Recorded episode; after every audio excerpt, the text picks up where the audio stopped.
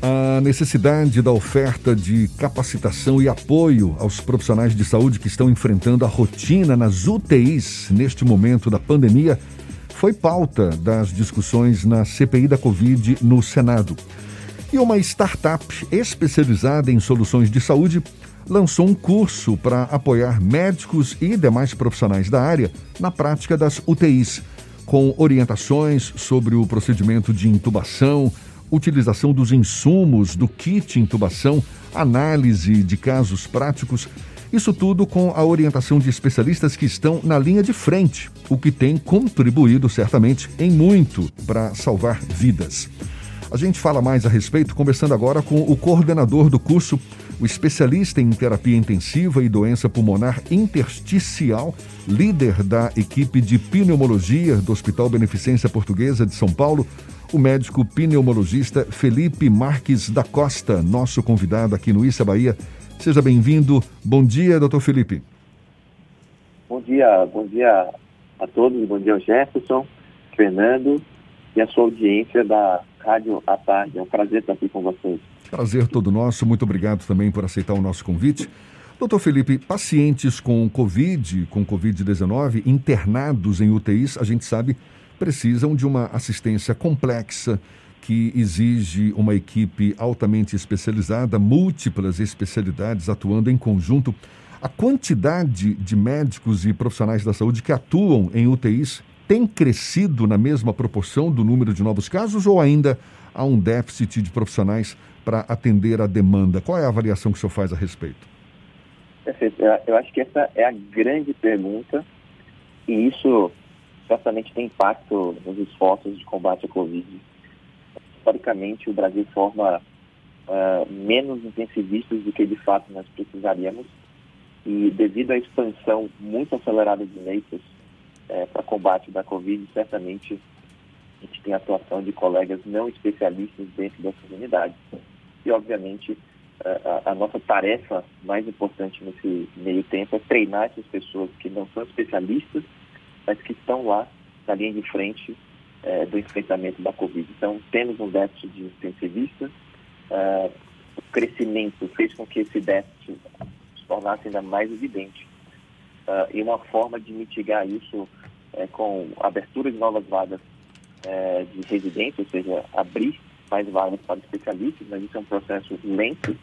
E o segundo processo que a gente consegue mitigar essa questão é exatamente levar educação, treinamento para quem está trabalhando na linha de frente, não só para os médicos, né, mas também para as equipes de fisioterapia e todos os outros envolvidos é, no combate à Covid. Lembrando que, que sempre a abordagem do paciente ela é feita de forma multiprofissional. Então, o fisioterapeuta é fundamental no combate à Covid, tem como os nutricionistas, os enfermeiros, os auxiliares.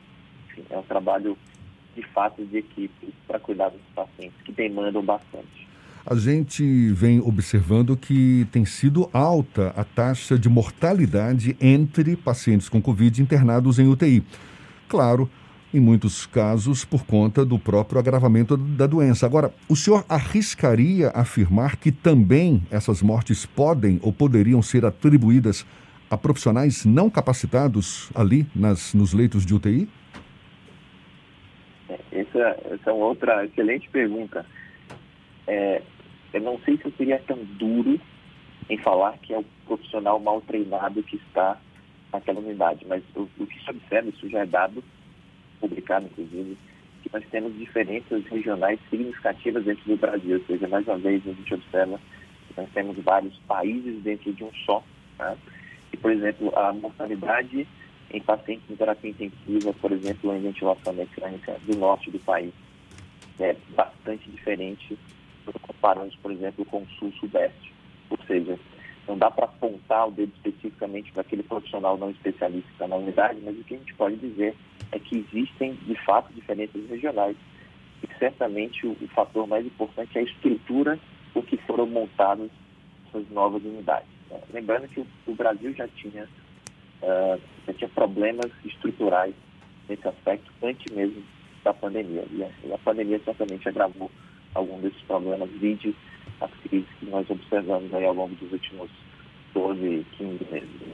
Felipe, ao longo dos últimos meses, de março de 2020 até agora maio de 2021, a gente passou por um processo de abertura acelerada de leitos de terapia intensiva para dar conta da demanda por conta da pandemia do novo coronavírus, as infecções se agravando e havia uma necessidade maior de acompanhamento intensivo. E você até observou bem, há uma dificuldade grande da formação de profissionais que trabalhem na área intensivista. E é uma dificuldade que aqui o governo da Bahia relatou em mais de uma oportunidade, foi a ausência de profissionais com a capacidade técnica. Existem cursos ou formações que podem de alguma forma auxiliar esse profissional que ainda não tem uma residência médica na área de intensivismo e que de alguma forma precisam atuar nessa área de maneira emergencial. Como é que funciona esse processo? Ótimo, excelente. Inclusive, é, houve uma mudança é, importante do ponto de vista de formação de novos intensivistas. O caminho natural hoje a quem quer ser especialista é fazer é, dois anos de residência em clínica médica, seguidos de mais dois anos de residência em terapia intensiva. Ou seja, a jornada para se formar um especialista, um ciclo para se formar um intensivista de quatro anos. É um ciclo muito longo, né? Certamente nesse período é, a pandemia já tomou outros rumos, a gente espera que até lá já esteja bem resolvida.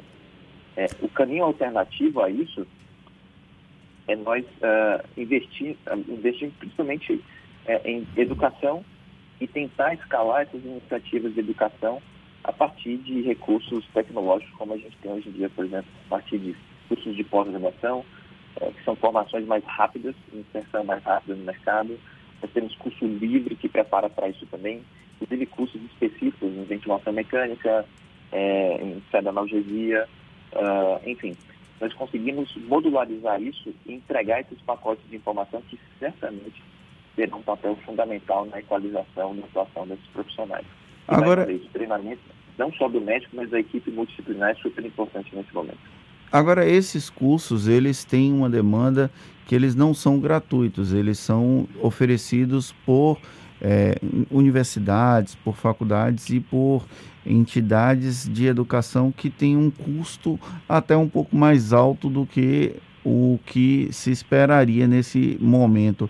Existe algum tipo de iniciativa dos governos para, de alguma forma, fazer uma parceria para que haja algum tipo de treinamento ou há uma dificuldade do Estado brasileiro como um todo nesse processo de resistência até visto que há até um, um processo de reserva de mercado por parte de sociedades de sociedades médicas em geral?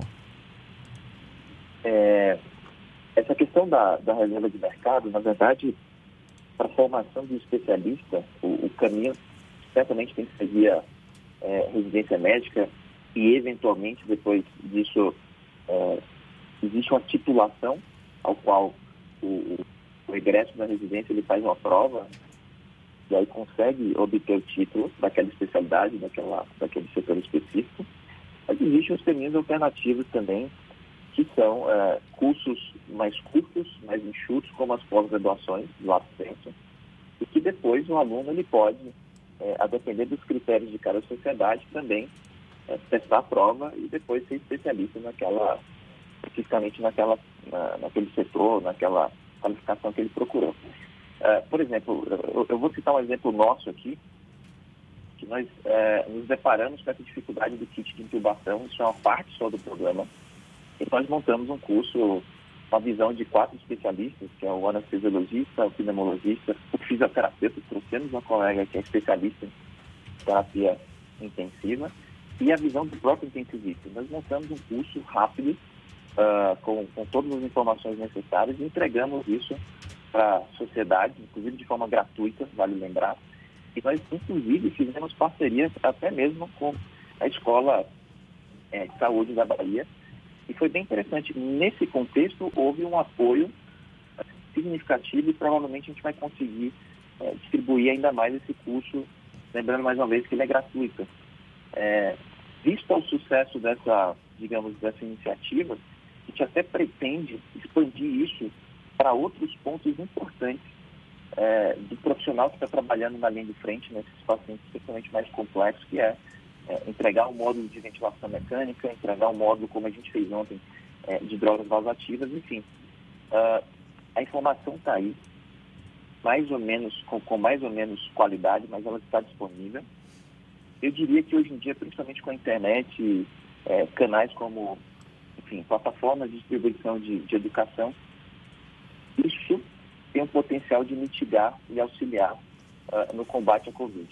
Então, assim, ainda tem informações caras no mercado, mas eu acho que hoje em dia a gente consegue furar um pouco desse, dessa bolha, desse bloqueio e trazer informação de qualidade com, com o senhor está se referindo o senhor está se referindo a esse curso, acho que é o curso que eu citei no início aqui da nossa conversa, não é? Isso, perfeito. Exatamente. Isso. Agora, é, é, ao mesmo tempo que o senhor cita a importância de dois anos de residência médica, mais dois anos de residência intensivista, esse curso é um curso mais rápido. E já para quem passou por, esse, por essa especialização toda? É, na verdade, esse curso é para o público em geral, inclusive não só restrito a médicos, é, mas que está trabalhando é, com os pacientes com coma grave de Covid. Então, é, na prática, esse curso tem três horas de duração, com dois artigos de referência, inclusive referências das próprias sociedades brasileiras, e que se você dedicar uma tarde de estudo, você certamente consegue finalizar o curso e aplicar isso no seu próximo plantão. Esse era o nosso intuito. A gente não queria fazer um curso longo de dezenas de horas, porque uh, certamente isso ia dificultar, inclusive, a conclusão desse material. Então, fizemos algo ultra prático, voltado para quem está na linha de frente e que quem conclui esse curso certamente já tem uma visão diferente, principalmente falando especificamente sobre o nosso, nosso famoso kit de intubação. Então, a gente, a gente trata da jornada do paciente desde a intubação até a extubação, que é, no final do dia, assim, o alvo de qualquer paciente que é intubado. A gente vive desde o início da pandemia aqui no Brasil, em final de fevereiro de 2020 e março de 2020, é um processo de evolução das próprias terapêuticas para o enfrentamento à Covid-19, não só no Brasil, mas no mundo inteiro. Como se manter atualizado nesse processo até porque há uma avalanche de informação disponível, de boa informação disponível, mas também há uma enxurrada de informações imprecisas e acabam incorporadas não apenas pela sociedade regular, mas também pela comunidade médica como um todo. O senhor tem algum tipo de fórmula para ajudar os profissionais da área de saúde a encontrar o conhecimento mais adequado e mais atualizado nesse processo? De escolha das terapêuticas para enfrentar a Covid-19? É, perfeito. Outra, outra excelente pergunta. Acho que o grande aprendizado da pandemia foi o seguinte: médicos não devem consultar o WhatsApp para se atualizar em medicina.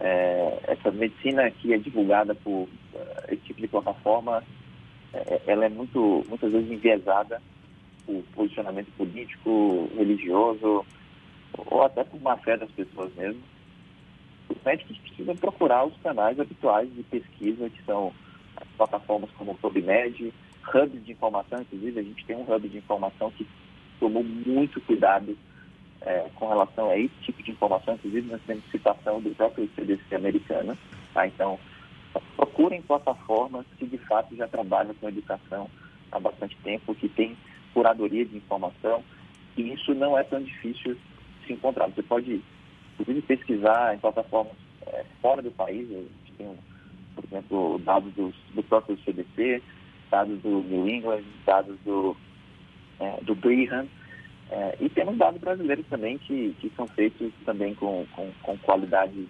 bastante aceitável. Então, existem canais para que os médicos procurem esse tipo de informação.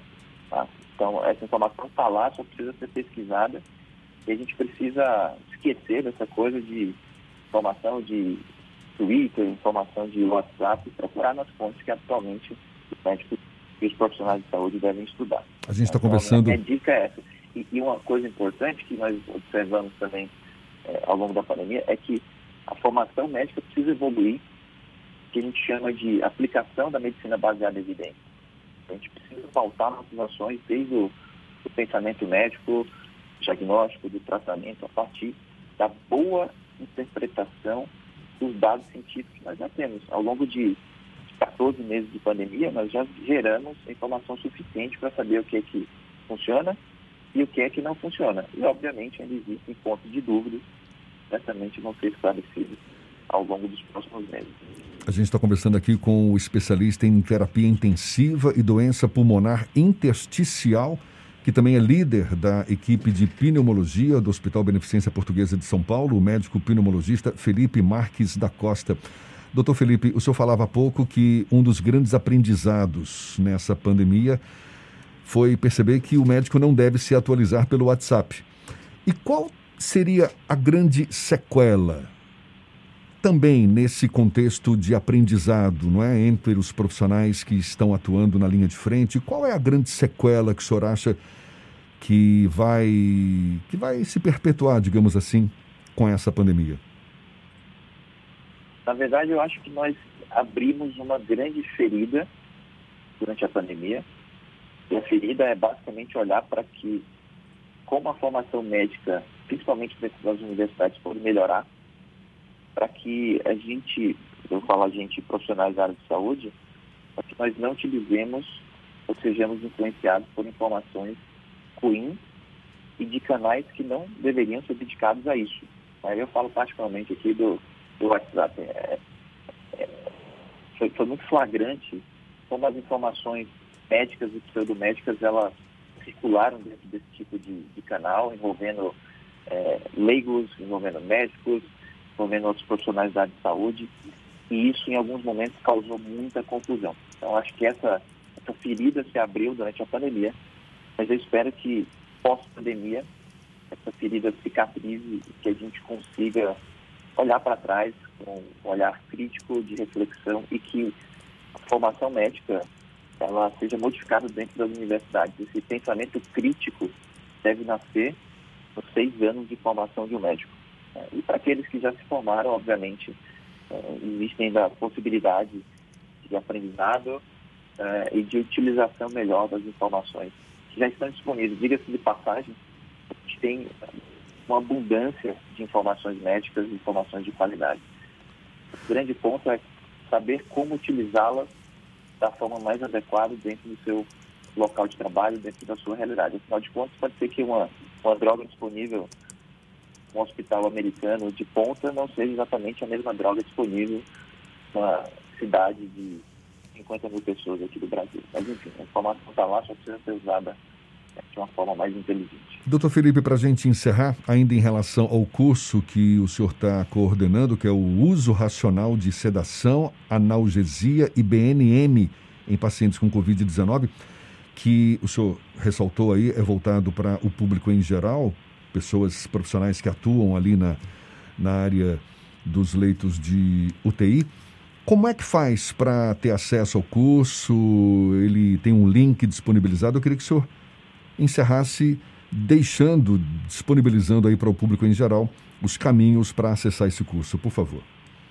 Perfeito. Então, é, o curso, mais uma vez, ele é gratuito, ele é curto, de três horas, ele é ultra prático, tem a visão de vários profissionais que de fato trabalham terapia intensiva. E quem quiser se inscrever no curso, basta acessar o sanarmed.com, que é o nosso site da, da nossa companhia, da Sanar. Tá? Então, sanar, S-A-N-A-R, med.com e você consegue acessar todo esse material de forma gratuita. Tá? Em breve, é, é a gente vai fazer mais ações, inclusive, a gente quer papel super importante é a informação, ela precisa é, é, passar por uma translação para a prática. Não adianta eu te ensinar algo que você não consiga superar a barreira de levar para a prática. Então, a gente quer entregar o curso, nós queremos depois entregar uma segunda experiência, que é juntar esses profissionais com as dúvidas de quem está trabalhando lá na, na frente de batalha, que a gente consiga fazer uma interação maior entre esses profissionais. A gente quer, de fato, resolver esse problema porque um ponto super importante que eu queria trazer para vocês é que o uso racional de sedação, analgesia e bloqueador neuromuscular é um desafio independente da pandemia. Nós já tínhamos problemas com relação a esse tópico antes da pandemia e a gente quer resolver isso durante a pandemia também no pós-pandemia. Então acessem sanarmed.com, todas as informações e acesso ao curso estará lá. Tá certo, eu ia perguntar o que, que era BNN, o senhor falou, é bloqueador neuromuscular. Bloqueador neuromuscular, perfeito. Tá certo. Doutor Felipe, muito obrigado. Doutor Felipe Marques da Costa, que é médico pneumologista, especialista em terapia intensiva e doença pulmonar intersticial, líder da equipe de pneumologia do Hospital Beneficência Portuguesa de São Paulo. Muito obrigado pela sua disponibilidade. Bom dia e até uma próxima. Bom dia para vocês também. Bom programa e até logo.